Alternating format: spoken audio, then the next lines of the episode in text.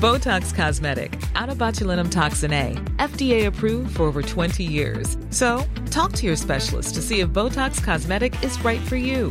For full prescribing information, including boxed warning, visit BotoxCosmetic.com or call 877-351-0300. Remember to ask for Botox Cosmetic by name.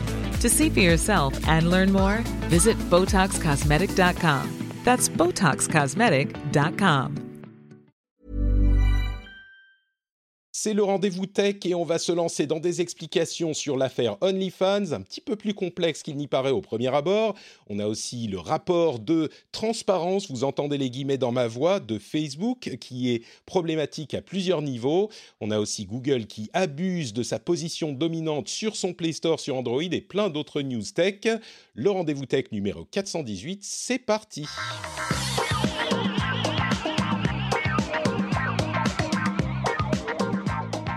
Bonjour à tous et bienvenue sur le Rendez-vous Tech. On est en octobre, non, on est en août 2021, c'est le numéro 418. Je suis Patrick Béja.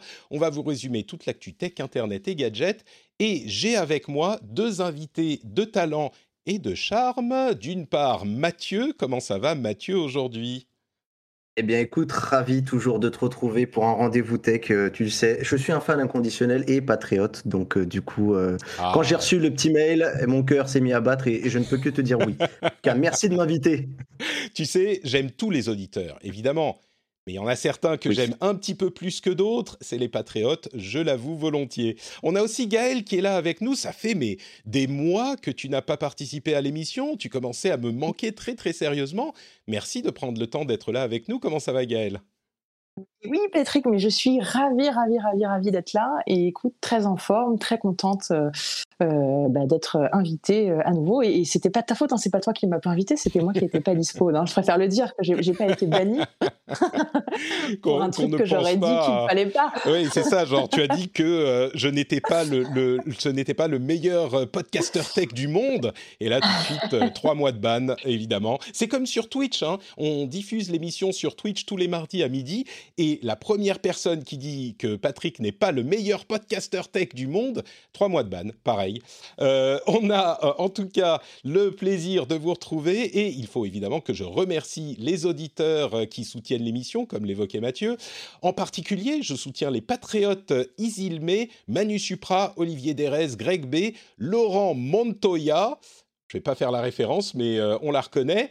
Et euh, évidemment, les producteurs de cet épisode, Franck Matignon et Derek Herbe, qui ont eu l'ingéniosité de trouver sur patreon.com slash rdvtech le niveau secret qui leur permet d'être mentionnés chaque mois dans la production de l'émission. Merci à vous et merci à tous ceux qui soutiennent le rendez-vous tech. Un autre petit mot pour dire que pour l'after show, je me suis dit que, vous savez, c'est cette période de l'année, on arrive aux euh, différentes présentations de nouveaux matériels à la rentrée, et je me suis dit qu'on pourrait faire une petite discussion pour l'after show sur ce qu'on aimerait voir chez Apple à la rentrée avec les nouveaux iPhones, les nouveaux iPads, les nouveaux tout. Et ce qu'on pourrait voir, alors il y a toujours des gens qui disent oh on parle trop d'Apple, et puis il y en a d'autres qui disent ouais c'est cool, j'aime bien parler d'Apple, c'est pour le fun. hein. Donc on fera peut-être ça dans l'after show, la partie de l'émission qui est réservée aux patriotes et que vous pouvez écouter si vous écoutez sur le flux privé. Mais pour le moment. C'est le. ah, il y a des gens dans la chatroom qui disent Mais pourtant, tu es le meilleur podcasteur. Merci, merci. Je vois que vous avez bien compris comment ça fonctionne. Attendez, on va faire un truc. euh, Mais pourtant, tu es le meilleur podcasteur. Vous aurez compris que j'ai ajouté un petit soundboard euh, auquel j'ajouterai des trucs un petit peu spécifiques à l'émission. Mais pour le moment, on peut déjà faire. Ou alors. Bon, vous me dites quand ça devient relou, hein, j'arrêterai, je vous promets. Ou peut-être que j'arrêterai. Donc, pour le moment, on a la partie principale de l'émission, on parle des sujets sérieux et importants, comme par exemple l'affaire OnlyFans. Alors, OnlyFans, vous savez, j'imagine, euh, de quoi il s'agit. OnlyFans, c'est un service euh, de soutien aux créateurs qui a eu beaucoup de succès pendant la pandémie qui est un service de soutien aux créateurs un petit peu comme Patreon. hein. Les fans d'une personne peuvent aller sur le service et euh, décider qu'ils vont soutenir la personne en question euh, de la même manière que c'est le cas sur Patreon. Sauf que euh, ils ont vraiment acquis une réputation qui n'est pas usurpée pour être le service qui peut permettre à des personnes qui font du contenu pour adultes, et là pour le coup on parle vraiment de contenu pour adultes, c'est-à-dire de la nudité et de la pornographie, euh, et il y a beaucoup de gens qui l'utilisent sur Twitch notamment pour euh, faire. Ils font des choses sur Twitch et puis ils renvoient les gens vers OnlyFans. Et c'est l'une des seules euh, manières de vivre euh, en tant que créateur indépendant de contenus qui sont réservés aux adultes de cette manière. Et donc, ils ont acquis cette réputation pendant cette année de pandémie. Ils sont devenus assez célèbres, hein, il faut l'avouer. Et ils ont annoncé euh, un petit peu en sortant de nulle part, il y a une petite semaine à peu près, qu'ils allaient complètement changer d'orientation et qu'ils allaient désormais interdire le contenu pornographique, mais complètement. C'est-à-dire que la plateforme vraiment a, connu un, grand succès et a été euh, est devenue extrêmement populaire et extrêmement connue. Hein. Je crois que la plupart des gens qui suivent un petit peu l'actualité du net connaissent OnlyFans et en tout cas ceux qui connaissent le streaming et ce genre de choses, de, le streaming sur Twitch, donc plutôt du jeu vidéo, euh, mais connaissent bien OnlyFans. Euh, et ils sont devenus extrêmement populaires grâce à ça. Et donc, ils ont annoncé que eh ben, toute cette partie allait devoir être supprimée du site et ça va arriver assez vite parce que c'est, je crois, au 1er octobre ou dans ces eaux-là que le contenu devra être supprimé, sans, quoi les créateurs de ce type de contenu seront bannis. Alors il est toujours autorisé de faire de la nudité, mais de la nudité euh, assez contrôlée. On, pense que ce genre de choses est difficile à supprimer complètement parce qu'après on rentre dans des questions de qu'est-ce qui est artistique et pas uniquement pornographique, ce genre de choses. Donc la nudité est autorisée si ça suit les, euh, les policy, enfin je perds mes mots en, français, euh, les accords d'utilisation, les règles édictées par OnlyFans. Et donc, ça va beaucoup plus loin que juste la question d'OnlyFans, cette histoire, parce que il y a euh, tout un écosystème de créateurs qui n'ont pas vraiment de euh, possibilité de se de, donner leur contenu ailleurs, parce que ce genre de contenu est très difficile à publier ailleurs sur Internet. Et donc tous ces créateurs qui sont fait une vie en partie sur cette plateforme, eh ben, se font se retrouver euh, sans alternative. Et donc, ça met toute cette partie euh, de leur euh, écosystème un petit peu sur la paille.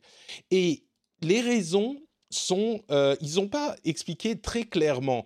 Mais alors déjà, on pourrait réagir à, cette, à ce sujet-là. mais ce qui est, je pense que vous avez peut-être déjà entendu parler de ce genre de choses, mais ce qui est encore plus intéressant, c'est euh, la véritable cause et la motivation de ce changement, qui est vraiment passionnante. Euh, il y a une explication assez claire de Post Culture Review, qui est un compte Twitter et qui est aussi un podcast et qui, qui traite de sujets culturels ou post-culturels, comme ils le disent, qui explique pourquoi euh, cette décision a été prise. Et ça va beaucoup plus loin qu'on ne pourrait le penser. En réalité, c'est euh, a priori, hein, d'après ces conclusions, euh, une décision qui n'est pas uniquement due aux investisseurs parce qu'ils essayent de lever de l'argent du côté d'OnlyFans et il semblerait que les investisseurs leur disent bon c'est bien joli votre histoire de soutien de créateurs mais avec le contenu pornographique nous on veut pas mettre les doigts là-dedans donc euh, il faut que vous euh, enfin si vous avez du contenu pornographique eh ben on ne va tout simplement pas vous donner d'argent on vous pouvez pas lever d'argent. Alors c'est ce qu'on a tous pensé qui était la raison principale de leur changement de politique mais en réalité, il y aurait aussi euh, une autre partie à laquelle on avait pensé, mais qui est plus importante, qui est les changements de règles du côté de Mastercard. Mastercard, évidemment, carte de paiement, qui a décidé euh, dans les mois à venir, euh, c'est ça qui est le, le 1er octobre, je crois que le changement chez OnlyFans aura lieu deux semaines plus tard, donc chez Mastercard, pour contrôler ou pour contrer la question de l'exploitation sexuelle, ils établissent des règles qui disent que euh, il faut que les plateformes qui acceptent les paiements de Mastercard, et on parle de Mastercard, mais les autres vont sans doute euh, suivre le, même chemin assez vite, euh, on parle de Visa et, tous les autres, donc les plateformes qui acceptent des contenus Mastercard, s'il y a du contenu pornographique qui est hébergé sur la plateforme, c'est possible, mais il faut que la plateforme contrôle absolument tout, enfin contrôle, soit au courant d'absolument tout ce qu'il y a dans le contenu, c'est-à-dire qu'ils puissent identifier euh, spécifiquement, nommément et euh, identifier, ils aient connaissance spécifique des personnes qui euh, sont présentes dans le contenu, donc dans le contenu pornographique, y compris dans les contenus live et qu'ils puissent donc identifier les personnes qui font des streaming live sur euh, la plateforme ou en, parallèle de la plateforme. Enfin, sur la plateforme, mais qui, qui monétisent sur la plateforme. Et évidemment, c'est une contrainte absolument ingérable pour une plateforme de ce type, parce qu'on ne peut pas savoir qui est euh, en train de, de, de, faire, euh, de, de, proposer du contenu à chaque moment pour tout le monde. Enfin, c'est clairement pas possible. Et là, vous vous direz peut-être, bah oui, mais c'est peut-être normal de se dire que pour contrer l'exploitation sexuelle, parce que on sait qu'il peut y avoir des problèmes dans ce domaine, euh, bah, il y a un minimum de, due diligence, de connaissance euh, de, ces euh, personnes qui peuvent se mettre dans des situations potentiellement illégales. On parle encore une fois d'exploitation. Et ça vient en réalité, ce changement chez Mastercard, d'un article de décembre du New York Times qui euh, pointait du doigt le problème de l'exploitation des enfants, on parle euh, d'adolescents, euh, et d'autres problèmes liés au contenu pornographique sur Pornhub, qui est un site très connu de contenu pornographique. Et effectivement, sur Pornhub, il y avait des vidéos qui étaient présentées et qui étaient présentées sans l'accord des personnes, alors on parle de revenge porn, ce genre de choses, et peut-être des adolescents euh, qui étaient dans ces vidéos aussi. Évidemment, ça c'est un énorme, euh, énorme problème. Euh, le, le, site Pornhub a depuis désactivé la source des soucis qui était une partie communautaire où, en gros, un petit peu n'importe qui pouvait être, pouvait uploader des vidéos et donc ça faisait que c'était très difficile à contrôler. Et les euh, sociétés de paiement, Visa, Mastercard, suite à cet article, ont euh, retiré leur possibilité de facturation sur Pornhub. Donc Pornhub euh, n'a plus accès à la facturation sur bah, les cartes de crédit les plus classiques. et ils ne sont toujours pas revenus malgré les changements qu'a fait Pornhub. Mais là où ça devient vraiment intéressant, et tout ça est nécessaire pour comprendre où on vient et où on va et d'où ça vient, c'est que l'auteur de cet article du New York Times, qui est à la, source de tout ça, et qui était justifié dans le cas de Pornhub, euh, euh, semble-t-il, cet euh, auteur qui s'appelle, que je dise pas de bêtises, Nick Christophe, eh bien en fait, il est très proche d'une mouvance plutôt, et là ça va peut-être pas en surprendre certains, plutôt fondamentaliste chrétienne, qui se bat sous prétexte de se battre contre l'exploitation sexuelle, se bat en réalité contre bah, euh, tout ce qui est euh, sexualité ouverte, on va dire, qui sont anti-homosexualité, antisémites, selon encore une fois Post Culture Review. Mais donc ça fait partie d'un mouvement qui essaye de chasser euh, ce qu'il considère comme immoral sur Internet et ailleurs et dans la société. Et donc ça touche évidemment l'exploitation sexuelle est un bon prétexte pour faire ça, et c'est même plus qu'un prétexte, c'est une bonne raison, mais ils étendent ça beaucoup plus loin. Tout ce qui est l'industrie de la, de la pornographie, tout ce qui est homosexualité, donc ça va très loin, et puis encore une fois, euh, ils ont des, visiblement des touches d'antisémitisme. Et là, on revient à euh, euh, OnlyFans, parce que en réalité, sur OnlyFans, il n'y a pas vraiment euh, de problématique, à moins que euh, ça ait été euh, habilement caché, mais ça semble pas être le cas. Il n'y a pas de problématique d'exploitation sexuelle. Donc on bascule du combat contre l'exploitation sexuelle, qui je pense mettra tout le monde d'accord, à un combat moral puritain contre la pornographie, et qui du coup, grâce au pouvoir qu'ont les solution de paiement, ce qui est normal et ce qui est le cas partout, eh bien, met, comme je le disais, à la rue euh, des travailleurs, et soyons honnêtes, plutôt des travailleuses du sexe, euh, qui vont du coup perdre une source de revenus, et certaines ont construit tout leur, euh, leur business, tout leur business sur ce cette plateforme-là, cette plateforme OnlyFans. Alors, c'était une explication un peu longue, je m'en excuse, mais il était important de bien poser les jalons de la discussion. Et du coup, je me retourne vers vous, mes, très chers invités. Peut-être euh, euh, que Gaël, tu auras un avis sur la chose, parce que c'est vrai que tu touches aussi beaucoup aux questions d'éducation euh, et, de la tech avec des, enfants et des adolescents. Et c'est vrai qu'il y a des problématiques qui sont liées à l'industrie du, du, porno aussi et la facilité d'accès sur Internet. Je ne sais pas si c'est directement lié à la problématique spécifique dont on parle ici, mais peut-être que ça te donne un avis euh, particulier sur la chose. Qu'est-ce que tu penses du coup de ce revirement de d'OnlyFans euh, Peut-être pas spécifiquement avec les causes que j'ai évoquées, mais peut-être aussi euh, en lien avec ces causes-là? Dis-nous tout. Écoute, moi été tellement surprise effectivement de ce revirement de situation qui en plus apparaît comme très euh, très rapide en fait euh, entre le moment, comme tu dis, de l'écriture de cet article et, le moment où ils prennent des, décisions aussi fortes. J'aurais pensé en plus qu'OnlyFans avait un business model qui, effectivement, en tout cas, euh, dans, dans, dans l'imaginaire de tous, on, pensait que c'était leur, leur, business reposait quand même beaucoup sur sur ces revenus-là. Donc, ça voudrait dire que finalement, ils sont capables de gérer leurs revenus sans ces revenus liés liés à la pornographie.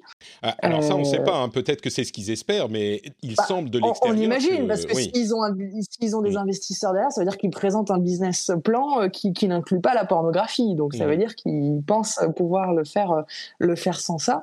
Euh, donc déjà, c'est assez. J'avoue que j'étais déjà premièrement surprise par, par ça.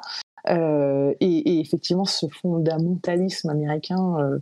bon, effectivement, on, pense que c'est plutôt lié à ça que sur, sur le, la pornographie et le, le, problème des, des, des, jeunes et de l'exploitation sexuelle euh, là-dessus, parce que effectivement, a priori, euh, il n'a jamais été évoqué qu'il y avait de grosses problématiques euh, liées, liées à OnlyFans. Il n'y a pas eu d'investigation sur, sur ces sujets-là. On le sait, il y en a eu sur Pornhub, comme tu le disais, mais, mais, ils ont trouvé finalement des solutions pour limiter cette problématique. Et honnêtement, je ne pense pas que parce que Mastercard n'autorise plus les paiements là-dessus, que ça va régler le problème de l'exploitation sexuelle des, des, des, mineurs et des, et des femmes qui sont exploitées aussi euh, par, par ailleurs et du trafic euh, humain.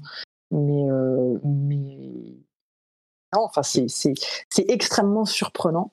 Et, je suis surprise en fait que lié à un, article des, des, OnlyFans prennent cette décision, que Mastercard prenne cette décision. Bah, c'est lié à la décision Mastercard. Hein. C'était un habile coup de com par ces organismes chrétiens fondamentaux parce que ils ont pris euh, l'excuse entre guillemets, c'est pas juste de dire l'excuse, mais on va dire euh, ils ont pris le prétexte, le, prétexte peut-être, oui, euh, de la problématique de l'exploitation sur Pornhub pour en fait lancer un filet général sur la pornographie sur Internet. Et il semblerait que Mastercard, encore une fois, c'est les premiers à avoir pris la décision, mais Visa et les autres vont certainement en suivre. c'est ce qu'on entend dans les dans les rumeurs pour en fait rendre beaucoup plus difficile la vie euh, de, l'industrie pornographique sur Internet en général. Mais, c'est là où j'ai du mal à comprendre parce que Mastercard, euh, leur intérêt, en fait, eux sont pas du tout responsables. En plus, euh, déjà la plateforme, tu pourrais dire, a, une, responsabilité limitée sur ces sujets-là, mais encore plus le moyen de paiement. Le moyen de paiement n'a pas de responsabilité sur ce qui se passe sur la plateforme. Donc tu dis qu'effectivement il y a un enjeu qui est autre euh, euh, que celui-là Parce qu'on ne pourrait pas reprocher à Mastercard de dire vous avez permis des paiements sur une plateforme qui fait que.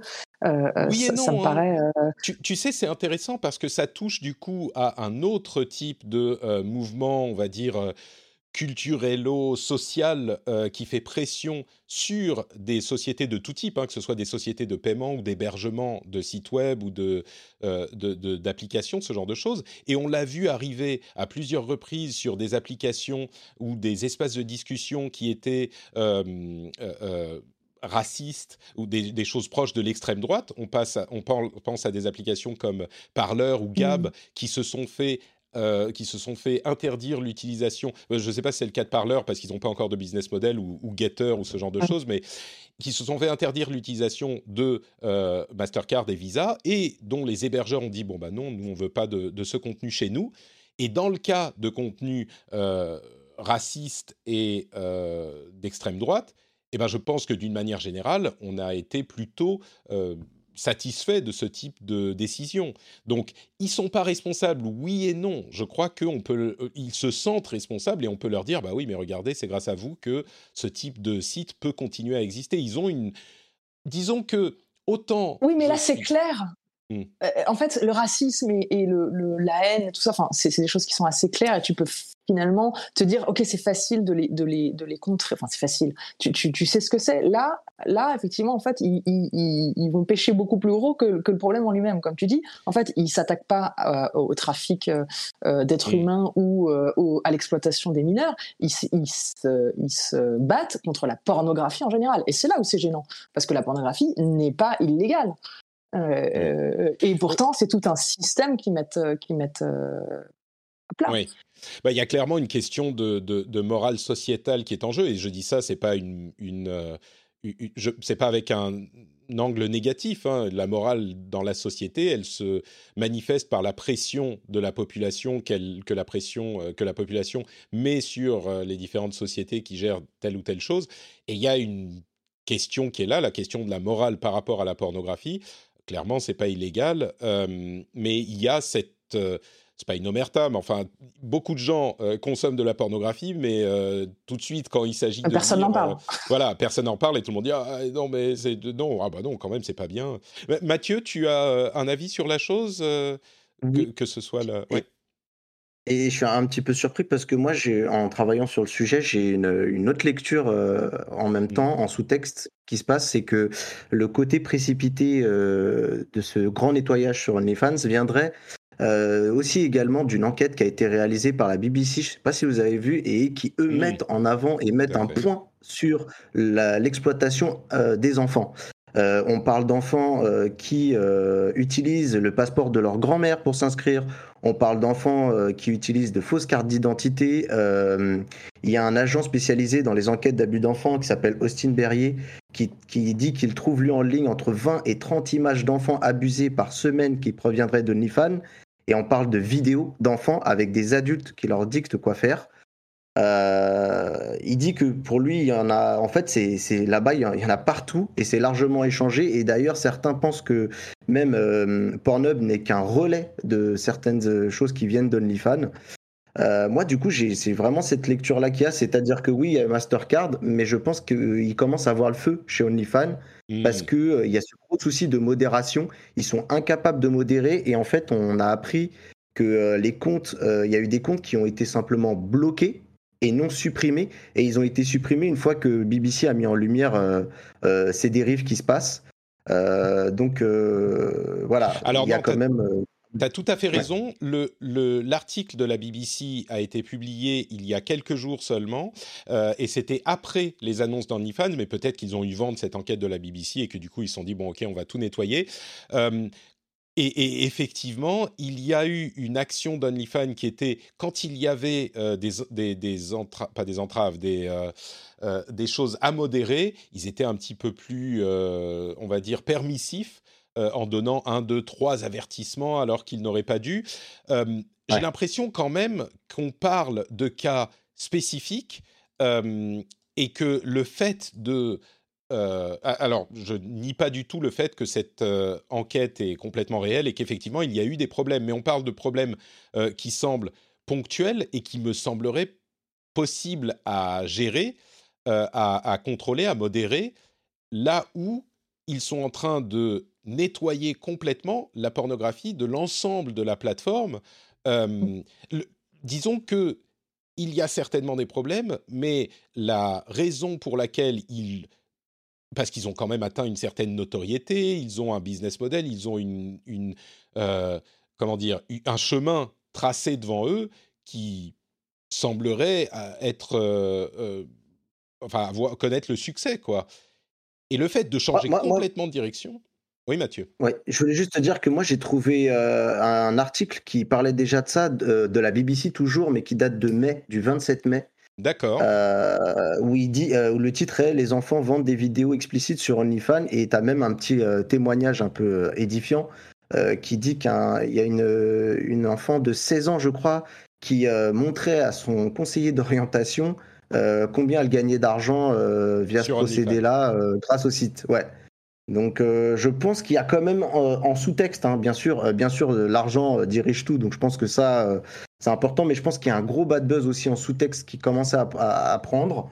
Et il était temps pour OnlyFans d'avoir de, ce côté très rigoureux en disant, eh ben nous le porn, on arrête tout.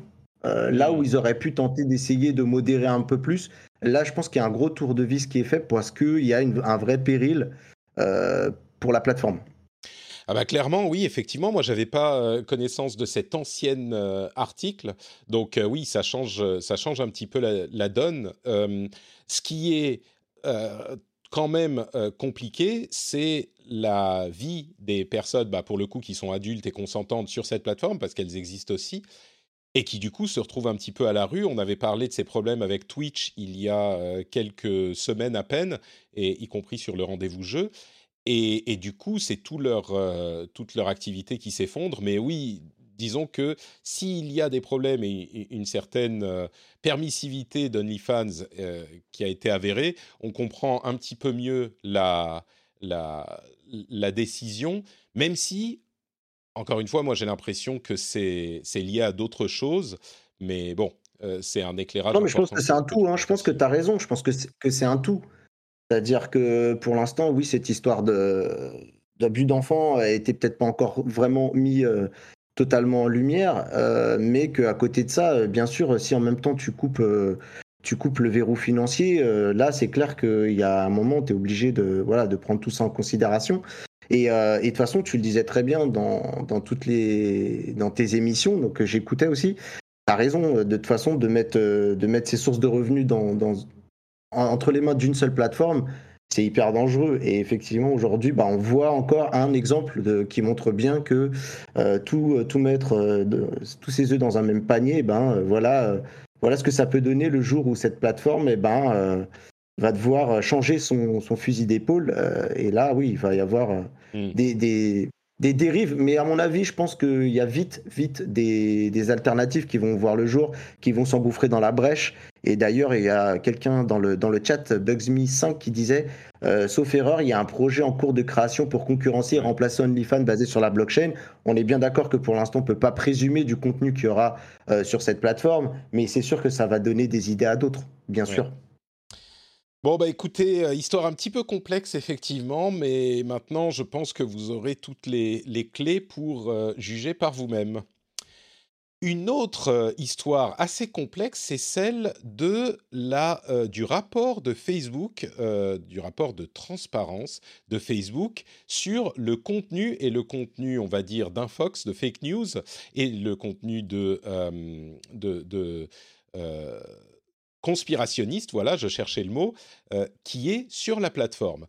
Je vais vous euh, faire un petit résumé très rapide pour le coup, pour de vrai, euh, de ce contenu et de la problématique qui ressort de, ce, ce, rapport. Ils ont publié donc un rapport pour le deuxième trimestre de l'année en présentant la quantité de contenu conspirationniste qui est présent sur la plateforme. Et évidemment, c'est motivé par des pressions euh, gouvernementales et sociales euh, qui accusent Facebook d'être à l'origine euh, de hum, différents mouvements, ou en tout cas d'emballer différents mouvements, et évidemment, notamment pour ce qui est de la vaccination.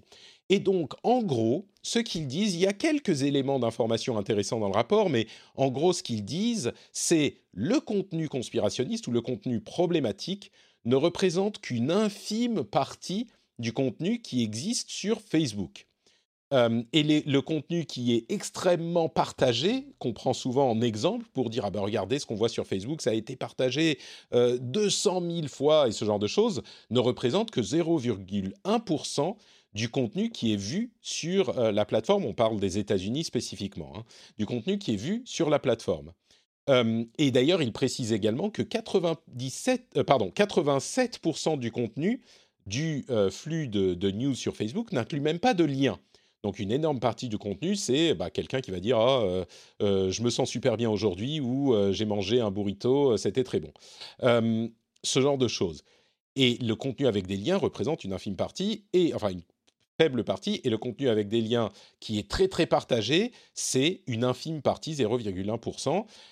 leur argument, c'est que les gens en général utilisent Facebook pour parler avec leur famille, euh, échanger des informations tout à fait innocentes, ce genre de choses. Des groupes, des groupes d'élèves, des choses comme ça. Ce genre de choses, le, le, problème que j'ai, moi, avec cette idée, c'est que euh, le, le, la manière dont Facebook présente ça, c'est un petit peu biaisé, et c'est pas surprenant quand on parle de Facebook, c'est un petit peu biaisé parce qu'ils sont en train de dire, enfin, le monde entier est sur Facebook et euh, même si ce n'est pas le cas de certains d'entre nous, beaucoup de gens passent une bonne partie de leur vie sur Facebook en quelque sorte, de leur vie sur Internet, elle se passe sur Facebook. Donc dire, bah il y a qu'une toute petite partie du contenu de Facebook qui est du contenu problématique, c'est un petit peu comme dire, c'est l'exemple que je prenais sur Twitter, c'est un petit peu comme dire, comme toute notre vie est sur Facebook, c'est comme dire ah ben, je marchais dans la rue à un moment euh, et je me suis pris un coup de poing dans la gueule, mais c'est pas très grave parce que de toute façon, la plupart de ma journée, elle s'est passée à acheter des croissants et à euh, aller au boulot et à prendre les transports et tout ça. Donc ça représente qu'une infime partie de ma journée. Oui, ok, mais enfin, euh, c'est quand même une partie importante de ta journée que tu t'es pris un coup de poing dans la gueule. Donc, cet aspect-là me gêne beaucoup. C'est une manière de présenter les choses qui est vraiment problématique.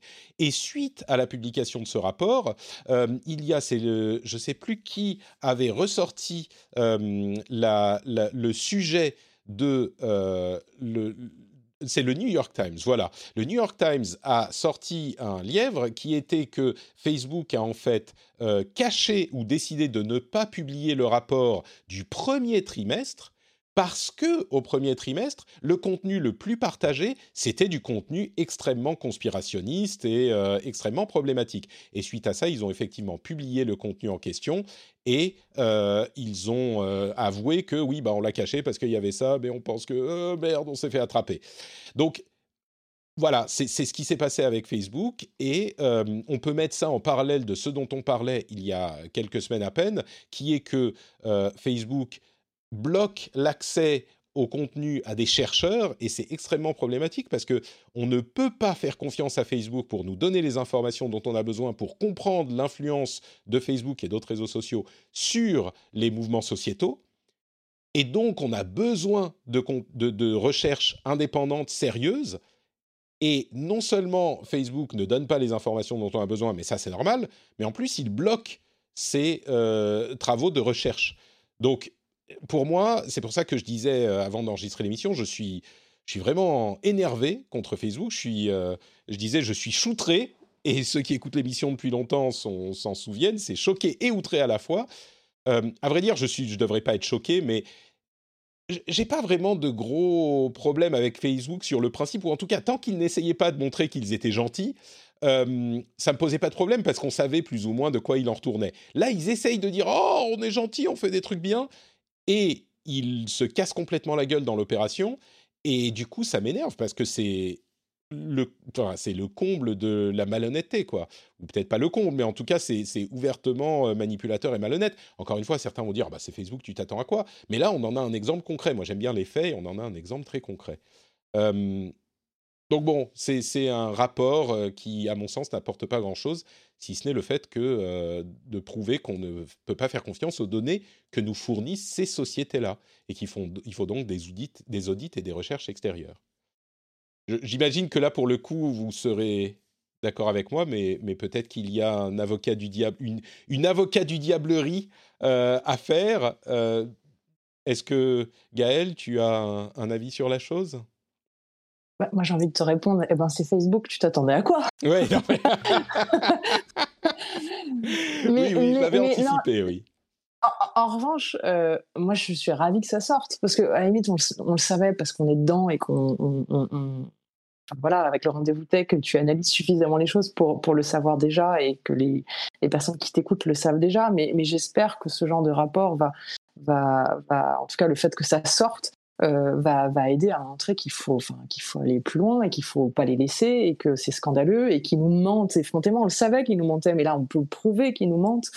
Euh, qui cachent les choses. Euh, encore une fois, on le mmh. sait, mais, mais, mais il, faut, il faut que ça sorte. Quoi. Il faut, faut arrêter, c'est plus possible. Ça a vraiment des impacts de démocratie euh, importantes. Ça a des impacts sur les jeunes et leur rapport aux institutions, à la politique, à tout. Euh, et on est en train de former des générations là-dessus qui, qui, ne passent que par ça pour se renseigner. Donc, euh, donc pour moi, c'est urgent. C'est, enfin moi, là, j'en parle, j'ai les poils qui se hérissent rien que d'en parler parce que je pense que c'est un vrai, vrai problème et que ça va nous tomber sur la gueule dans 5 à 10 ans. Vraiment. Donc, euh, j'espère que c'est le début d'un ça fait un moment qu'on le dit, mais il faut, il faut, faut que ça accélère sur, sur aller contre tout ça. Eh ben, c'est ça qui me, qui me hérisse le plus, et c'est ça qui me qui m'outre le plus, c'est que moi, je sais pas l'influence qu'a Facebook sur la démocratie. On parle des mouvements anti-vax et beaucoup de gens le disent euh, oui, mais vous savez, les mouvements anti-vax, ils ont commencé avec les vaccins. Il y en a toujours eu et c'est vrai. Peut-être que Facebook les, les fait s'emballer, c'est possible. Mais, mais moi, j'ai un problème quand on dit ah bah c'est sûr, on le sait, etc. On ne sait pas parce que on a tous des impressions et peut-être qu'elles sont justes. Mais ce dont on a besoin, c'est des études indépendantes, des, des travaux de recherche indépendants et, Facebook les bloque. On en parlait les semaines euh, précédentes. Facebook bloque l'accès des données euh, aux chercheurs. Mais c'est scandaleux. C'est scandaleux. je, te rejoins complètement. Il faut, des, il faut des, des, des, des, trucs indépendants qui sortent. Il faut un accès et il faut euh, voir aussi. Enfin, il y a des études à faire, je t'assure, hein, sur, mm. sur les, les, jeunes et l'impact que ça a sur eux, sur leur rapport à l'éducation, aux institutions. Enfin, c'est terrible. Toi, tu es moi, j'ai. Vas-y, Mathieu. J'ai l'impression, juste pour compléter un peu ce que vous dites, en plus, quand on lit les articles, qu'il y a une espèce de, de bipartie dans cette société où euh, tu as des gens qui sont persuadés, j'ai envie de mettre d'ailleurs Mark Zuckerberg dans cette, euh, dans cette partie-là, qui vit dans un autre monde, qui est persuadé euh, de la partie de, faire les choses bien, en tout cas d'essayer de faire les choses bien, et euh, au vu de ce qui lui arrive, d'essayer à tout prix de montrer patte blanche. Et à l'autre partie, euh, à un moment, on, en voyait dans un des articles du New York Times euh, qui disait que en fait, il y a certaines personnes quand ils voient un petit peu les résultats des, des enquêtes qui sont menées en interne, qui disent qu'on peut absolument pas dévoiler ça. Parce qu'en fait, euh, on va s'attirer les foudres, que en fait, euh, la réalité, elle est ce qu'elle est, que Facebook, c'est un petit peu, euh, j'ai l'impression que c'est un peu un, un, grand village moyenâgeux où les gens colportent ce qu'ils ont envie de colporter, c'est-à-dire que bah, les, les antivax vont avoir envie de porter, colporter de l'antivax, que les défenseurs de la justice veulent colporter de la justice, et que tout ça, euh, est vécu dans un, dans, dans un brouhaha euh, gigantesque et que bien entendu souvent ce qui fait polémique euh, voilà c'est un petit peu aussi le reflet de notre société hein. on le voit en bah, France c'est toute la question et on voit qu'aujourd'hui, est-ce que c'est le reflet de la société ou est-ce que ça cause les changements? Et, c'est ça qu'on. Bah, j'ai là. En fait, c'est marrant parce que tu vois, on dit que les antivax sont une minorité. Pourtant, actuellement en France, qu'on voit euh, dans l'actualité, euh, qu'on peut voir par exemple sur, un, sur une chaîne de médias d'infos en continu, bah, c'est euh, toutes ces manifestations autour du pass sanitaire, des antivaccins. Et voilà, c'est ce qui remonte en fait à la surface. Et on n'arrête pas de nous dire que c'est une minorité. mais ils sont combien dans les manifs? Ils sont pas Mais exactement. Oui, mais c'est eux qui font du bruit.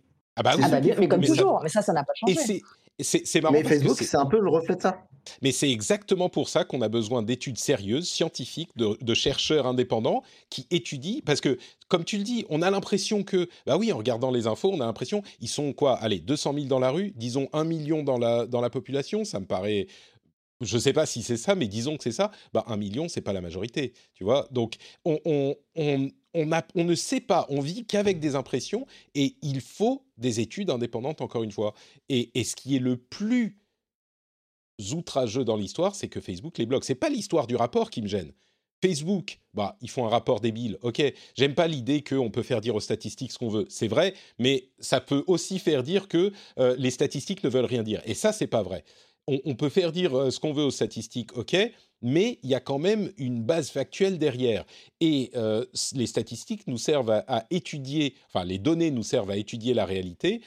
Et c'est pas de Facebook qu'on va avoir les bonnes conclusions. Donc euh, le fait qu'il bloque l'accès aux données est, très très très problématique. Bref. Mais ce qui montre bien qu'il y a, il y a un problème en fait. Et, je pense qu'il y en a certains qui, aimeraient d'ailleurs que faire les choses bien, mais au final, quand on voit le résultat, euh, Facebook se rend compte qu'en fait, euh, s'il montre ça, c'est une catastrophe en image. Par contre, ceux qui font vivre la plateforme Facebook aujourd'hui, c'est un peu triste à dire, mais c'est pas les groupes d'élèves qui vont se réunir pour euh, pour le travail ou les, apéros surprises qui vont être organisés. Aujourd'hui, c'est plus ces éléments-là qui font vivre Facebook. C'est bah, ce qui fait, ce qui, ce qui, qui outre les gens en fait. Oui, mais on, on, ne sait pas. On ne sait pas. On part du principe que, que tu vois, la plupart des gens euh, voit la partie euh, choquante de Facebook et dit ah bah c'est ça Facebook. Mais encore une fois, on ne sait pas, c'est les impressions qu'on a. Euh, d'après ce qu'ils disent, 87% des contenus partagés sur Facebook n'ont même pas de lien. C'est quand même tu vois, là, là, je veux pas défendre Facebook. Hein, je suis pas en train de faire. J'ai pas Non, encore non, mon, mon petit enregistrement. Je, suis l'avocat du diable, mais mais moi, j'aurais pas pensé que 87% du contenu n'avait pas de lien. Et c'est quand même une grosse partie du contenu, tu vois, euh, 87%. Donc, je me méfie des impressions, on va dire. Bon, Euh, bah, il y aurait beaucoup de choses à dire là-dessus encore. Il y aura plein de choses à dire encore, effectivement. Ouais. Euh, je, je vais juste euh, dire un, un tout petit mot sur le fait que euh, les États-Unis continuent à euh, poursuivre en justice Fa- Facebook, la FTC spécifiquement, euh, est, est en train de continuer ses euh, poursuites en justice qui avaient été rejetées par les, les, les, les, juges il y a peu de temps, eh ben, ils ont relancé une nouvelle plainte et Lina Khan, qui est la prés- présidente de la FTC, euh, ne va pas euh, se retirer de la plainte, contrairement à ce qu'avait demandé Facebook, euh, parce qu'elle est très très anti-monopole et ses papiers de recherche étaient sur ces sujets. Et elle a dit, bah non, je suis... Je suis là pour faire un boulot et justement parce que mon expertise est dans ces domaines. Donc non, je ne vais pas me récuser et je, suivrai cette affaire personnellement. Et si vous suivez toutes ces affaires grâce au rendez-vous tech, si on vous apporte un certain éclairage, peut-être que vous pourriez choisir de soutenir l'émission sur Patreon. Patreon.com slash rdvtech. Euh, vous pouvez décider de euh, venir sur le site, comme beaucoup l'ont déjà fait, et euh, de venir bah, soutenir l'émission financièrement, puisque c'est notre source de revenus principale. C'est grâce à ça que l'émission existe. Et si vous appréciez, bah, peut-être que vous pourriez vous aussi participer à cette grande fête du financement du contenu de qualité. Euh, c'est un, un aspect qui est devenu extrêmement important dans euh, l'écosystème du net parce que c'est vrai que ça nous permet de nous soustraire à certaines contraintes qu'on peut avoir euh, quand on fait du contenu sur Internet et qu'on est financé par d'autres moyens. Quand on est uniquement financé par la pub, bah, ça amène certaines contraintes et le fait d'avoir une relation directe avec les consommateurs du contenu qu'on produit, c'est une chance qui est importante et euh, qui, est, précieuse pour moi. Donc j'espère que vous considérerez la chose si vous appréciez le contenu qu'on fait. Et en plus de ça, bien sûr, vous avez des, euh, petits bonus euh, extrêmement sympathiques, comme par exemple le fait d'avoir les émissions sans pub et sans cette petite partie promo au milieu dans votre flux privé. Vous avez aussi les timecodes si vous voulez passer d'une partie à l'autre. Vous avez euh, des euh, euh, contenus bonus également qui sont publiés sur le flux privé. Plein, plein, plein de petites choses. Allez voir sur patreon.com slash rdvtech. Allez y jeter un coup d'œil. Peut-être que vous trouverez des choses, des choses intéressantes. C'est sur patreon.com slash rdvtech et je vous remercie remercie très chaleureusement de euh, considérer la chose ou de le faire déjà si vous écoutez pour une raison ou une autre le flux public euh, et que vous êtes patriote. Un grand, grand merci à vous. C'est grâce à vous que cette émission existe.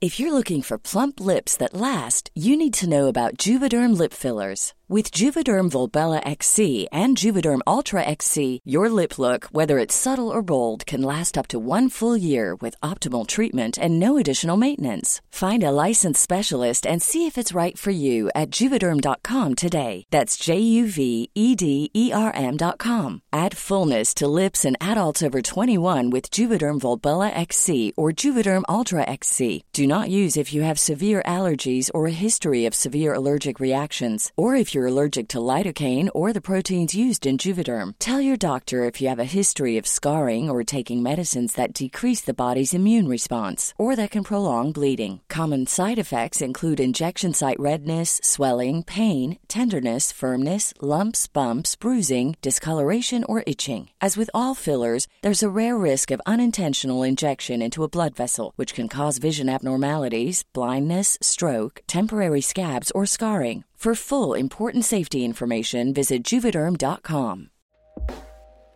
Hey everyone, I've been on the go recently Phoenix, Kansas City, Chicago. If you're like me and have a home but aren't always at home, you have an Airbnb. Hosting your home or a spare room is a very practical side hustle. If you live in a big game town, you can Airbnb your place for fans to stay in. Your home might be worth more than you think. Find out how much at airbnb.com slash host.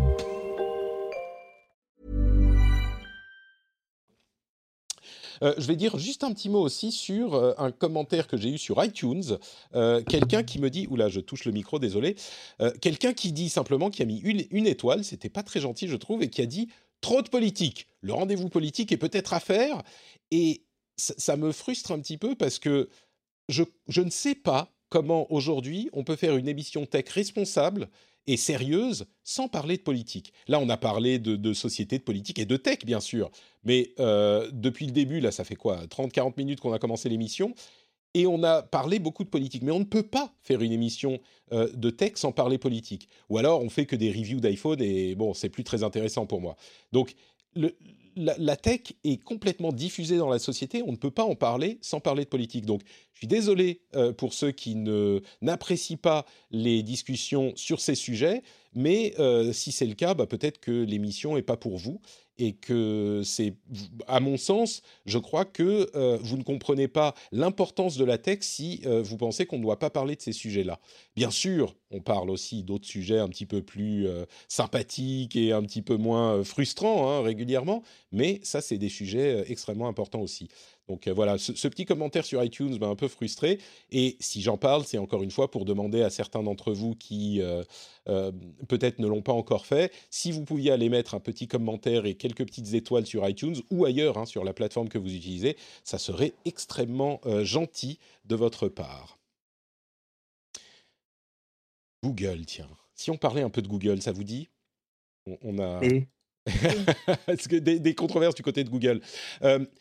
L'un des arguments en faveur de Google euh, contre la, plateforme iOS, c'est qu'elle est plus ouverte et qu'elle est plus libre.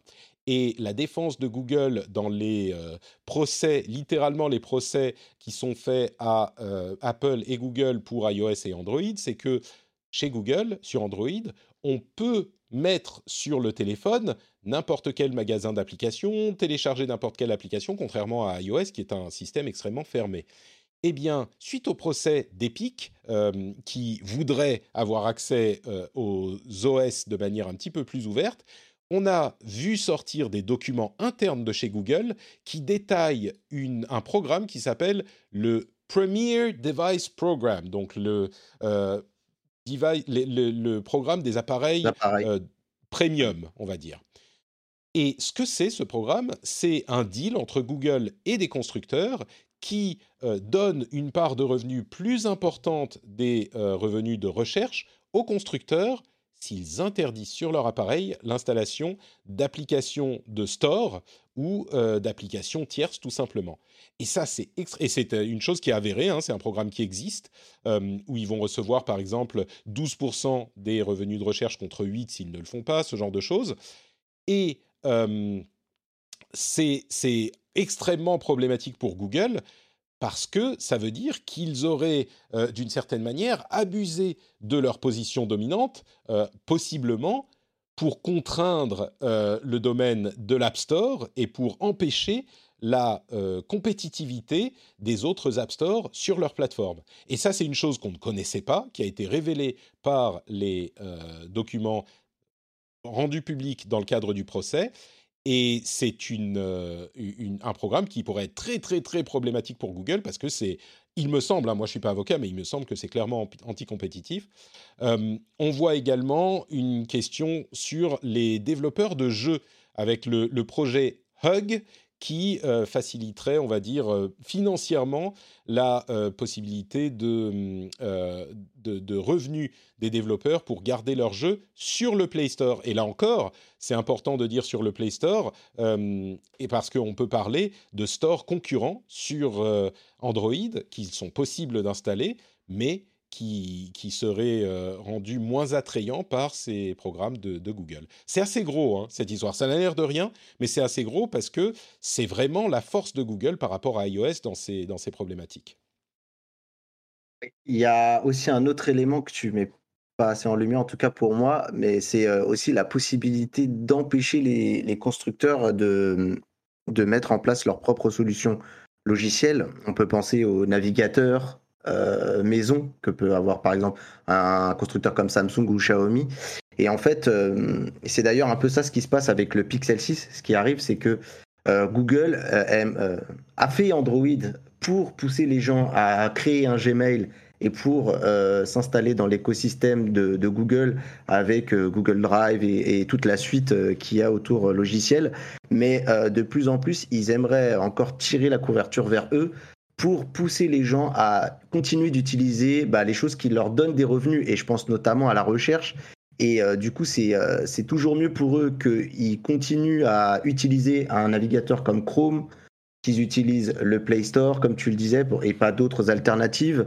Mais, euh, et euh, par exemple aussi le client mail. Malgré tout, mhm. euh, Google préférerait que vous utilisiez l'application Gmail sur lequel ils ont tout le contrôle de bout en bout, plutôt que d'utiliser le client mail, par exemple, que l'on a sur un téléphone tierce. Et je pense qu'il y a ça aussi qui est en train de, qui est en train de, qui, est, qui est derrière cette histoire. Euh, la dernière chose, c'est que je pense que, bah, en fait, il y a, y a c'est très drôle, il y a un parallèle à faire entre Google et Apple. C'est que euh, Apple a créé du hardware et maintenant est en train de créer son écosystème logiciel de services pour faire de l'argent. Et euh, Google est un peu en train de faire le chemin inverse, c'est-à-dire qu'ils ont créé euh, des services sur lesquels ils se font de l'argent. Et euh, avec les Pixel 6 et l'arrivée du fameux processeur Tensor, qui est leur processeur maison, va arriver à gagner aussi de l'argent sur la partie hardware.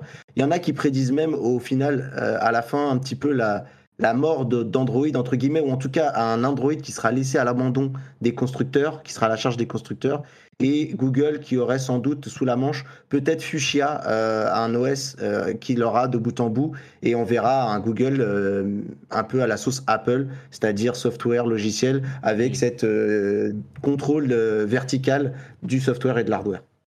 Ouais, c'est c'est un peu, euh, ça me paraît être euh, extrapolé parce qu'ils font tellement d'argent sur Android aussi avec euh, tout ce qui est recherche et, ces choses-là. Ils ont accès aux clients par Android.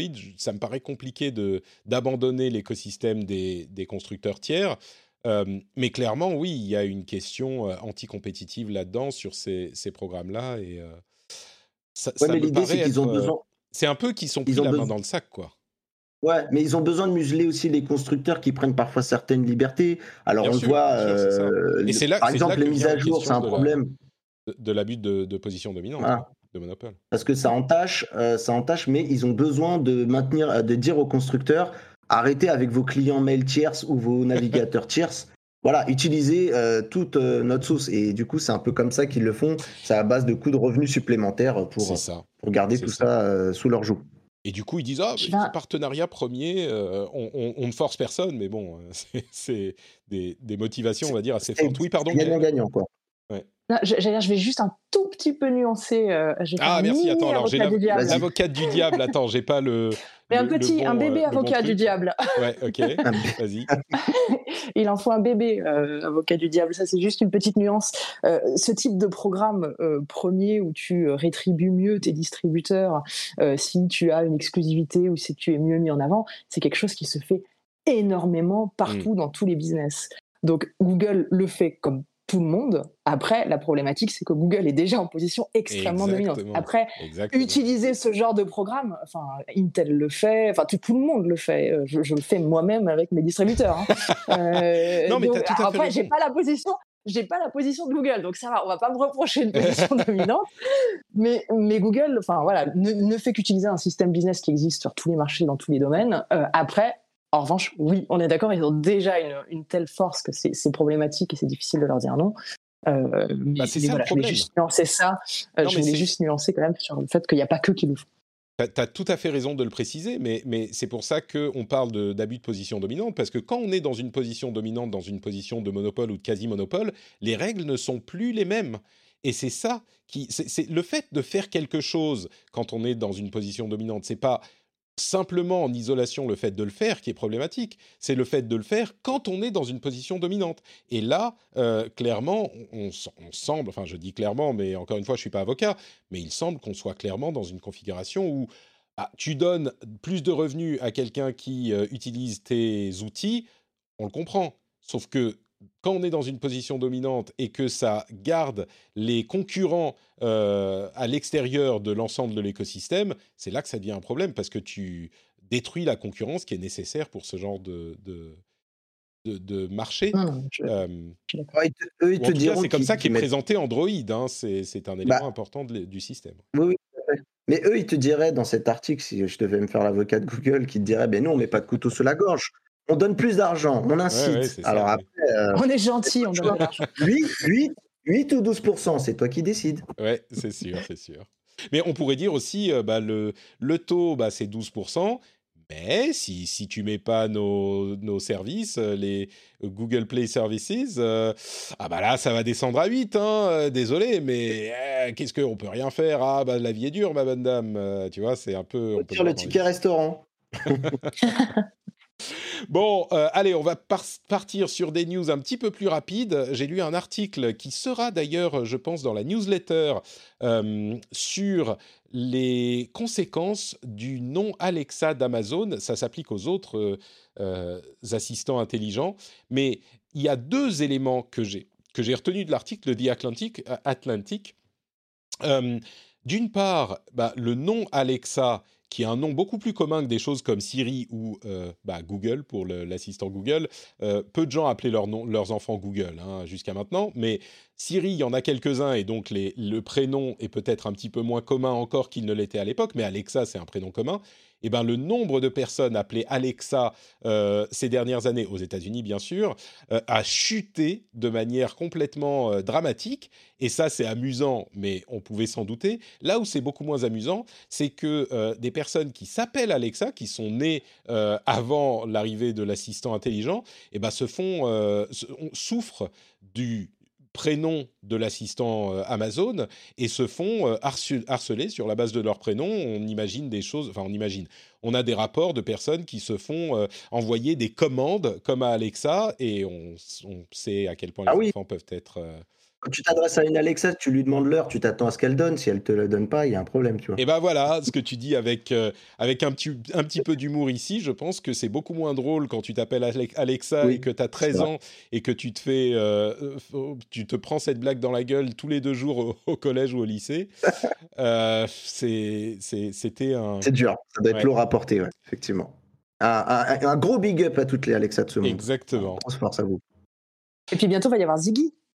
Oui, Ziggy. Bon, là encore, il y a un peu moins de, de Ziggy. euh, mais il y a... euh, oui, et, et donc je voulais dire, cet article, comme d'autres, seront dans la newsletter. Euh, vous pouvez aller regarder sur notepatrick.com pour... vous inscrire à la newsletter, c'est très facile.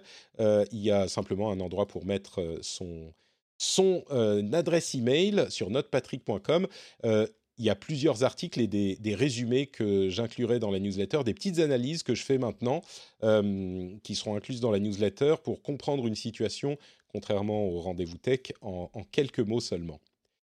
Euh, Et bah, grosse force aussi à Mamix dans le, dans le chat qui dit que sa fille s'appelle Alexa. On lui souhaite Oh bien là, courage. Mamix, oui, bon courage, bon courage. Euh, donc, euh, quoi d'autre? On a le robot de Elon Musk. Euh, vous avez vu cette euh, présentation d'un robot humanoïde présenté par Elon Musk dans le cadre de Tesla qui a été présenté de manière un petit peu humoristique avec le, le robot qui danse, enfin la, la personne dans un, euh, dans un costume en latex, enfin en spandex, euh, qui Oui. danse. Je ne sais pas si vous l'avez vu, c'était un petit peu ridicule. Bah, euh, c'est- c'est- ouais, c'était un peu ridicule parce que c'était, en plus, c'était mal fait en fait. Quand, quand j'ai vu le robot, moi, monter sur scène, je dis attends, c'est quelqu'un qui est, qui est sous une combinaison. bah oui. Je veux dire, à la limite, t'essaies de faire un truc crédible. Je dis pourquoi pas. Mais là, euh, on a tout de suite compris que bon, il y avait Anguille sous roche, quoi. Et donc, euh, ce qu'il dit, c'est qu'il va, d'ici un an, réussir à créer un robot qui fait euh, 1m70, je crois, quelque chose comme ça, et qui sera humanoïde et conçu pour euh, relever les humains dans les tâches répétitives ou, euh, un peu chiantes. Et, enfin, on a l'habitude des trucs, des annonces un petit peu ridicules d'Elon Musk, mais là, on n'est même pas dans la science-fiction, on est dans le fantasme le plus débile.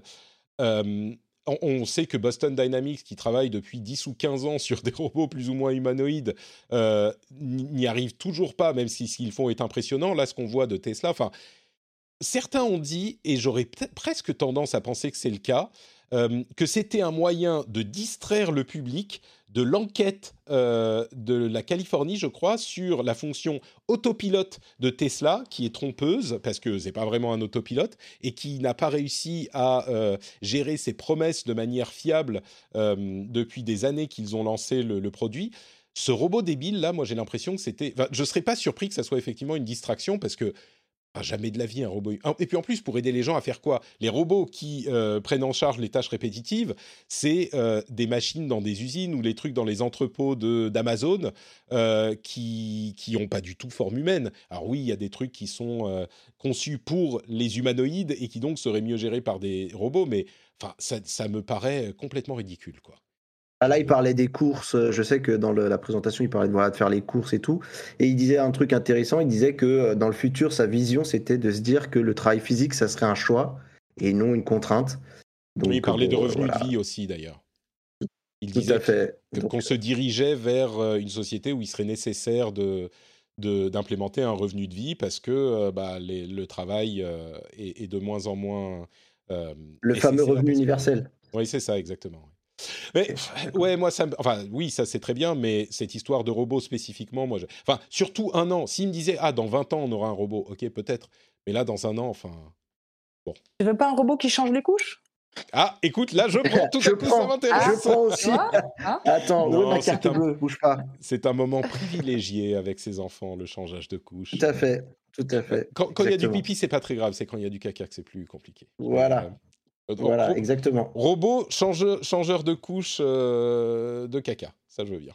Et quand, et quand le timing aussi est pas très bon, c'est-à-dire que quand tu ouvres la couche au moment où il est en train de. oh voilà. là Donc, là, ça c'est compliqué. ça Ou alors, c'est- alors un truc, délicat. un truc que je veux bien, c'est euh, quand ça sort tout à coup quand tu es dans le bain. Ça c'est problématique aussi. Tout à fait. Tout à fait. Euh, par contre, pour revenir juste une dernière chose sur l'article, et je trouvais quand même la- l'accroche intéressante. C'est pas, je trouve, que c'était pas totalement stupide de sa part de dire que comme Tesla, c'est une entreprise en fait en- globalement qui fait des voitures, même si on sait que ça, elles font d'autres choses. Euh, c'est c'est pas euh, si, euh, on va dire, euh, bête de se dire que bah pourquoi pas un jour Tesla deviendrait une société qui pourrait faire des robots. Sans Mhm. parler de celui-là, hein, je parle de carrément Ouais. autre chose. Mais Tesla dans la robotique, ça serait pas incohérent en fait. En fait, c'est surtout l'histoire de un an qui est, tu vois, c'est un an, on aura un robot humanoïde. Oui. Ah oui, alors peut-être qu'ils Mais tu sais, Elon Musk et ses plannings. euh, Ouais, ouais, mais vraiment là, C'est enfin peut-être qu'ils ils auront un truc, tu vois, un, un- un bipède qui arrive plus ou moins à marcher, mais bon, bref, on verra. hein, peut-être qu'il me fera mentir. Euh, dans la chatroom, on me dit après les antivax, euh, anti- après les antivax, Patrick, Patrick lance le mouvement anti-Musk. non, je suis pas spécialement Non, mais- anti-Elon Musk. Il a fait plein de choses incroyables. Il a beaucoup fait avancer beaucoup de choses. hein. C'est juste sur ce robot. Non, mais je le comprends. Oui. Et pour avoir suivi, euh, tu vois, par exemple, ne serait-ce que tu suis un peu ce qu'il fait sur Neuralink, il y avait plein de grandes promesses et il devait normalement déjà en fin d'année dernière greffer, soi-disant, le, le premier humain, euh, parce qu'ils avaient eu des autorisations. Pour l'instant, on n'entend plus parler de Neuralink, quoi. Ouais, Donc, ils ont euh, fait des bon. choses intéressantes avec le cochon. euh, Il y avait des choses, mais tu Oui, vois, même ça, c'est des projets de recherche sur des années. Mais- Il dit pas. Enfin bon, bref. Mais C'est Elon Musk. Ouais, mais, pas... non, mais Patrick, tu vois, en plus, quand tu regardes, moi j'ai j'ai regardé, j'ai étudié, j'ai fait la conf et tout. Quand tu regardes, en fait, il fait pas plus que ce que ne fait la concurrence. Et en fait, lui, le seul truc qu'il a comme aura, c'est de ramener des, des journalistes parce que c'est Elon Musk. Et en fait, quand tu regardes, euh, il fait pas mieux que la concurrence et il a fait seulement de la lecture euh, neuronale. Là où nous, on attend Mm, la promesse de l'écriture. C'est là où ça va. Tu as raison. Il y aura une avancée de dingue. Tu as, tu as Donc tout voilà. à fait raison avec le Neuralink. C'est vrai que la concurrence euh, fait déjà beaucoup de choses dont il parle lui, et on a l'impression que c'est nouveau quand il en parle. On est un peu victime de son aura. Tu as Tout à raison. Euh, parlons un petit peu de production de puces. Euh, une euh, décision de Toyota. Euh, on, on vous parle depuis un certain temps de l'importance de la production des puces et de, la, de ce maillon faible dans un certain nombre d'industries. Toyota a décidé de réduire la production de voitures au Japon, spécifiquement de 40% en raison de, du manque de, de puces. Et enfin, 40%, c'est uniquement au Japon, mais enfin, Toyota, c'est une société japonaise. 40%, rendez-vous compte des conséquences que ça a sur cette, euh, sur cette société, dans cette industrie. Il y a quelques mois encore, ils disaient Oh, pas de problème, nous, on, a, on est résilient sur ce domaine, on a ce qu'il faut, etc. Mais là où c'est vraiment intéressant, c'est un rapport du gouvernement chinois qui a, euh, qui a montré que la production de puces, alors la Chine, c'est pas Taïwan, hein, c'est Taïwan le hub principal, euh, surtout sur les puces dernière génération, mais il n'empêche, il y en a beaucoup qui sont produites en Chine aussi, et la production a augmenté d'une année sur l'autre de 47% d'unités produites. Et donc, 47% de plus, ça montre à quel point la pénurie ne vient pas d'un manque de production, et je l'ai assez répété, donc je pense que maintenant ça commence à rentrer, mais ça ne vient pas d'un manque euh, de, production, ça vient vraiment d'une demande qui s'est accrue de manière exponentielle et de problèmes de, de commande au niveau de l'industrie automobile spécifiquement, mais ça continue à, euh, à, euh, la production, la capacité de production continue à augmenter. Donc la, pénurie ne, ne vient pas de là. Et puis je note euh, aussi que Tencent a décidé, pour faire plaisir au gouvernement chinois, d'ajouter 7 milliards à leur fonds de, de redistribution de richesses pour des actions gouvernementales, enfin des actions sociales supervisées par le gouvernement. Donc ils ont rajouté 7 milliards, ils avaient déjà 7 milliards, ils en ont maintenant bon, à peu près 15. Euh, c'est un moyen intéressant de, redistribuer les richesses, hein, le gouvernement euh, chinois. Il y a Enfin bon, je ne vais pas partir sur des questions plus politiques, mais c'est, on voit vraiment, comme je le disais la dernière fois, les extrêmes entre euh, la Chine, qui est un gouvernement bon clairement totalitaire, l'Europe et les États-Unis. Mais bon, au moins, comme on le disait à l'époque, au moins les trains sont à l'heure, hein, on peut le dire comme ça. Bah, en Chine, la redistribution de la richesse, elle se fait, elle se fait. Alors peut-être un peu forcée, mais, mais elle a l'air de se faire un petit peu plus qu'ailleurs. Et puis, en, Chine, ils ont là encore passé une nouvelle loi sur les données privées et qui restreint énormément l'utilisation des données privées, encore beaucoup plus que le RGPD. Qui sera appliqué le 1er novembre. Donc on est là encore dans ce contexte dont on parle depuis des semaines et des mois maintenant de la Chine qui ramène le secteur de la tech de force dans un, dans un, dans une, un développement contrôlé, on va dire. on est dans cette partie où vous pouvez m'interrompre quand il y a des sujets intéressants qui vous, qui vous intéressent. PayPal est en train d'ajouter euh, la gestion de crypto-monnaies à son application en, Angleterre. Et donc peut-être que ça arrivera en Europe euh, bientôt, enfin dans le reste de l'Europe, on va dire, dans l'Union européenne, peut-être en France et, ailleurs. Euh, c'est intéressant parce que le fait de pouvoir acheter ou vendre des crypto-monnaies par PayPal, c'est sans doute le moyen le plus simple euh, d'acquérir des crypto-monnaies ou d'en vendre euh, pour le, grand public des, non-initiés. Alors, il faut savoir qu'on n'a pas euh, les clés cryptographiques accessibles, donc on ne les a pas nous dans notre poche, c'est PayPal qui gère, mais c'est en train d'arriver, ça a été lancé aux États-Unis l'année dernière, et c'est en train d'arriver en Angleterre, peut-être avant un déploiement plus large en Europe. Intel a annoncé tout un tas de nouvelles de nouveaux processeurs. Alors, il y a l'architecture euh, Gracemont, il y a l'architecture Alder Lake, euh, une qui est plutôt euh, pour la conservation d'énergie. Enfin bref, il y a plein de choses. C'est intéressant à noter parce que Intel, était très loin derrière AMD et, d'autres fondeurs dans différents domaines. Et ils ont initié un changement d'orientation assez important ces derniers mois. Et là, ça pourrait être le début de, euh, de, processeurs qui soient vraiment concurrentiels avec ce qu'on voit ces dernières années des autres fondeurs. Donc, à voir, on ne va pas rentrer dans les détails de l'architecture, mais il y a des, des euh, orientations beaucoup plus enfin, efficaces au niveau de la consommation thermique et euh, performantes quand c'est nécessaire. Donc, à voir ce que ça donnera. Après, c'est intéressant comment ils ont refait cette architecture euh, de manière euh, très modulaire, où euh, apparemment il suffira simplement d'adapter en fonction de, du périphérique que tu vas faire. si c'est un portable, tu vas peut-être plus, plus mettre l'accent sur les cœurs basse consommation et, et, sur, et sur par exemple des PC desktop, là tu vas plus mettre l'accent sur, sur les gros processeurs qui d'ailleurs s'appelle des PCOR. Ça m'a beaucoup fait rire dans l'article. performance Core, ouais, c'est les PCOR. pour ceux, qui, et c'est les... qui se souviennent de ce terme. et c'est les e-core, je crois, les e-core, euh, les, les efficient. Euh. Il y, a, il y, a, deux articles très bien faits sur Frandroid, euh, sur les, les, détails de ces deux, deux architectures qui sont complémentaires et modulaires, effectivement. c'est une nouvelle façon d'envisager leur, leur processeur et espérons que ça, ça leur euh, réussira parce que, bah, comme toujours, c'est bon d'avoir de la concurrence dans ces domaines. Bah, en, ce moment, c'est ce qui est impressionnant, c'est de voir quand on a connu Intel, de voir que maintenant, tu as l'impression que c'est lui qui court derrière les autres. Ah, c'est ça qui, qui, est assez dingue euh, dans, dans l'industrie actuelle des processeurs, en fait. Complètement, Euh, complètement. voilà. Ils ont fait les mauvais choix il y a quelques années. et- Voilà. Et même AMD, qui est un peu dans la même philosophie, au final, eux, ils ont réussi à s'adapter avec des prix, des choses comme ça, euh, pour, euh, pour un petit peu leur passer, euh, passer un peu devant, Mm. devant eux en termes de, en ce moment, de de bah, d'image en ce moment par exemple moi je sais que j'ai monté pas mal de PC ces derniers temps et quand on regarde les prestations d'AMD pour le prix proposé proposé c'est assez euh, dingue quoi Ah mais Euh, complètement. On ne, on ne euh, construire un PC euh, avec un processeur Intel au lieu d'un processeur Ryzen en ce moment, faut vraiment avoir des besoins très spécifiques pour le faire parce que Ah, s- surtout pour la faible performance des fois Intel est, ça. souvent devant mais pour le, le faible le faible pourcentage de perf en plus AMD est bien gagnant au niveau des tarifs exactement, ouais,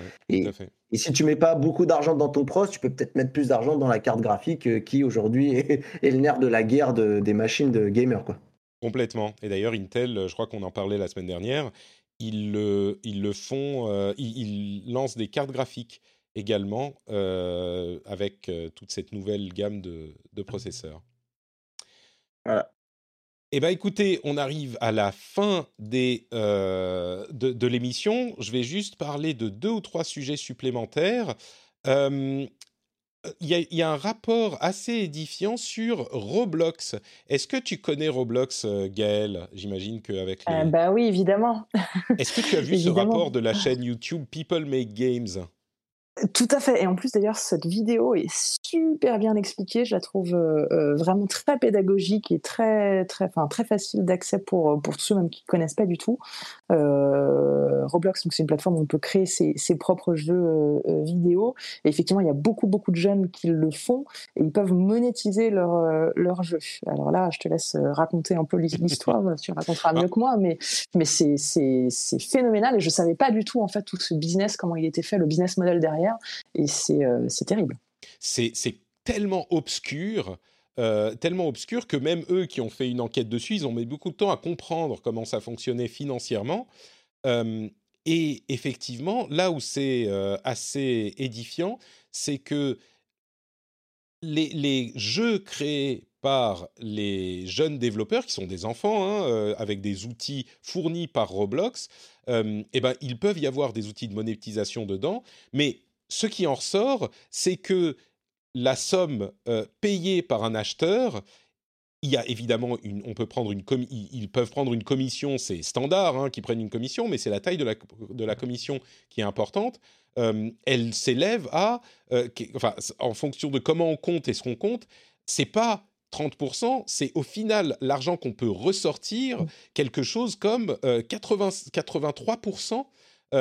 Notamment parce que oh non pardon on parle de 75% je le vois sur la vidéo là mais un des éléments qui est important c'est que la valeur des Roblox donc la monnaie dans le système quand on l'achète ben, on va dire euh, euh, 1 euro c'est euh, 1000 Roblox.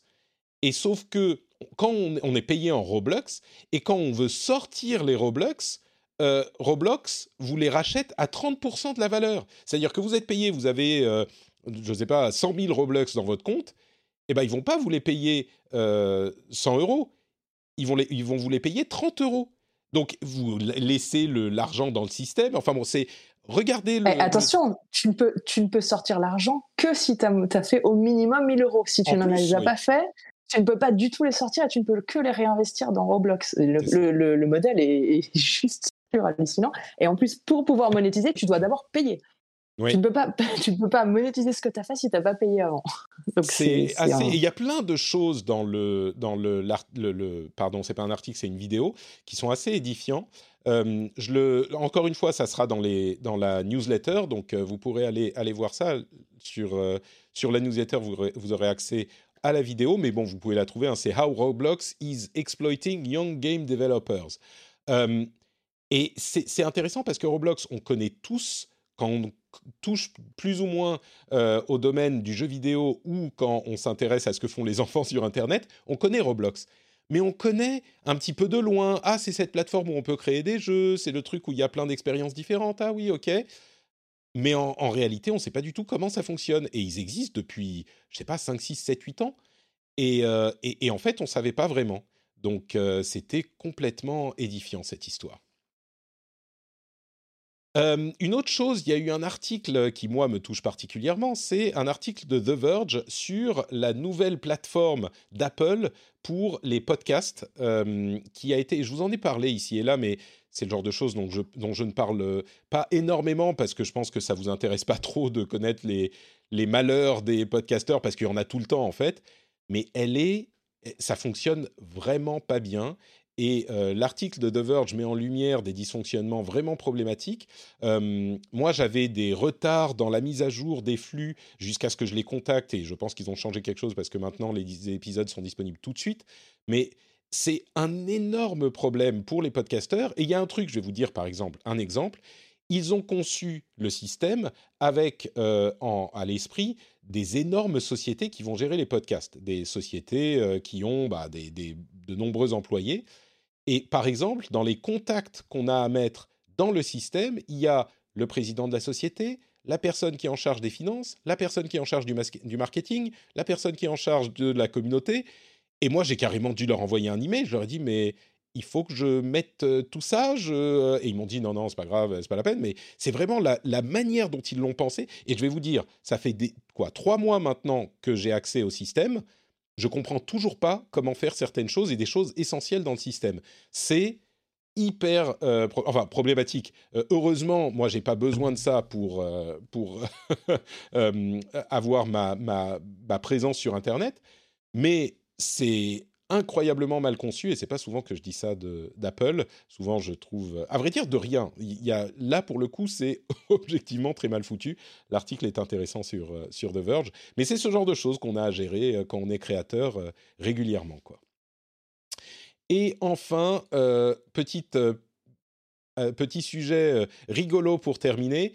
Il y a un streamer sur Twitch qui a fait une, un événement où il laissait les spectateurs contrôler sa vie comme s'il était un Sims. Vous savez, les Sims, le jeu de simulation où on simule des, des personnes euh, et la vie des personnes, tout le monde a joué aux Sims, je pense.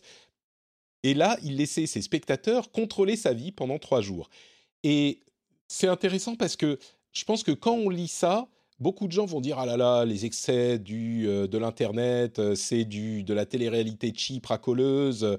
Il, euh, le laisse contrôler quand il va faire pipi c'est scandaleux c'est trash etc en réalité quand on va chercher un petit peu plus derrière ce qui se passe c'est vraiment une une séance de, de, théâtre. Il y a plusieurs pièces avec de l'éclairage des et c'est de, du théâtre improvisé où euh, les, au lieu d'avoir euh, dans l'improvisation des gens qui vont crier des choses depuis le public, là ça passe par Twitch. Mais c'est vraiment un travail artistique qui était hyper intéressant. Peut-être que je le mettrai dans la, dans la, je mettrai le lien vers l'article dans la newsletter également. C'est vraiment un truc hyper intéressant et dans l'article il y a des extraits qui montrent le travail et c'est quelque chose de vraiment. Euh, alors c'est pas forcément mon truc, mais, mais, on aurait pu voir ça dans un petit théâtre de quartier, euh, euh, un théâtre d'art, euh, ça aurait pas choqué.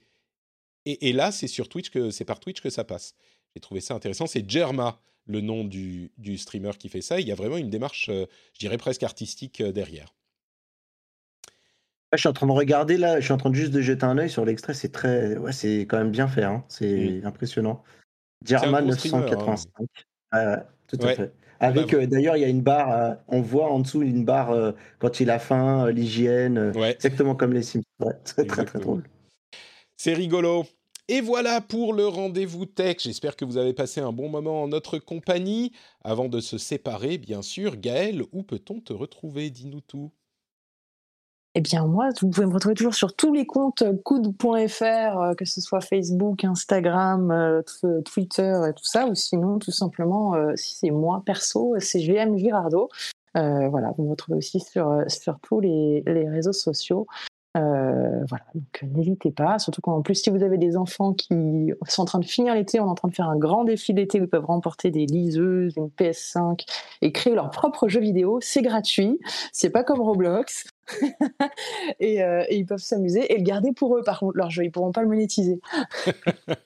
Ah mais attends, ça c'est bien beau, mais gagner une PS5, c'est ça qui va m'intéresser moi tout de suite. Euh, Mais oui. Ah non, il faut avoir entre 8 et 14 ans. Désolé, tu ne peux Ah. pas jouer. Dead, dead. bon, écoute, et le, le mien est un petit peu. Ah, vous savez quoi? Bah, J'ai déjà une PS5. On va pas, on va pas être trop gourmand.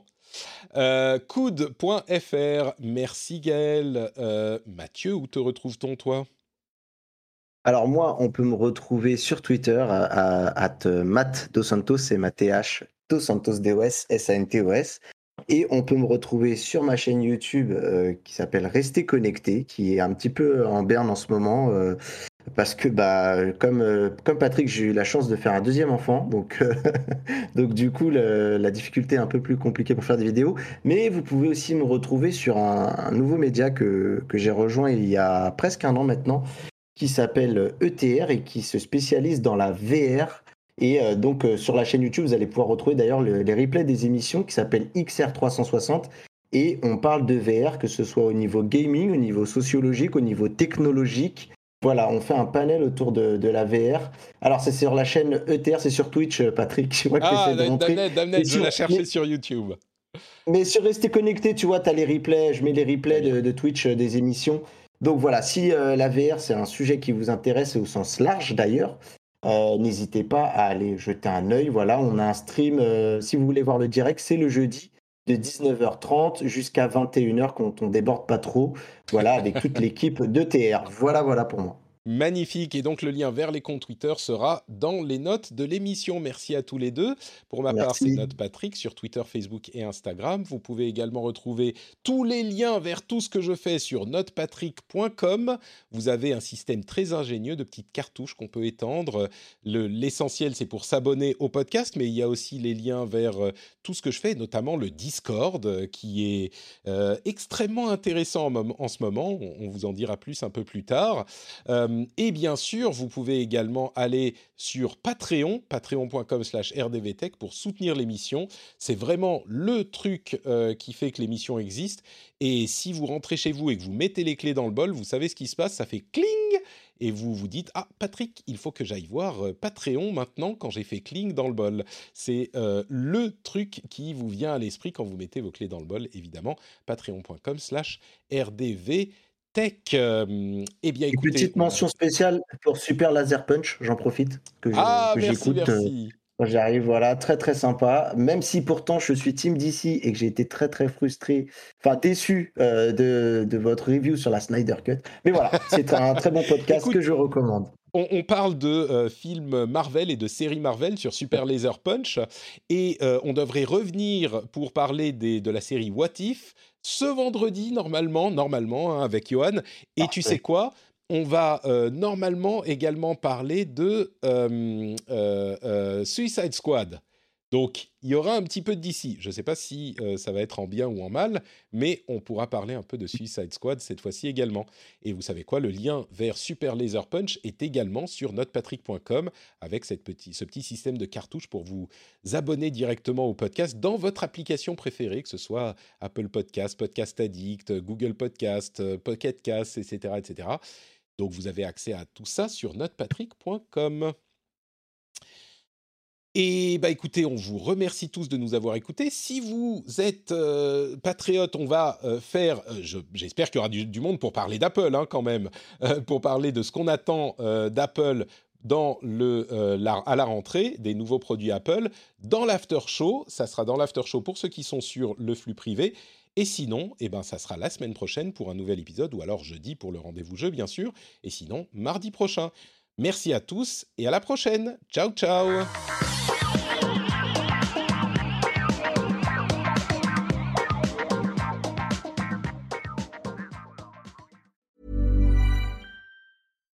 Botox Cosmetic, out of botulinum toxin A, FDA approved for over 20 years. So, talk to your specialist to see if Botox Cosmetic is right for you. For full prescribing information, including boxed warning, visit BotoxCosmetic.com or call 877-351-0300. Remember to ask for Botox Cosmetic by name. To see for yourself and learn more, visit BotoxCosmetic.com. That's BotoxCosmetic.com.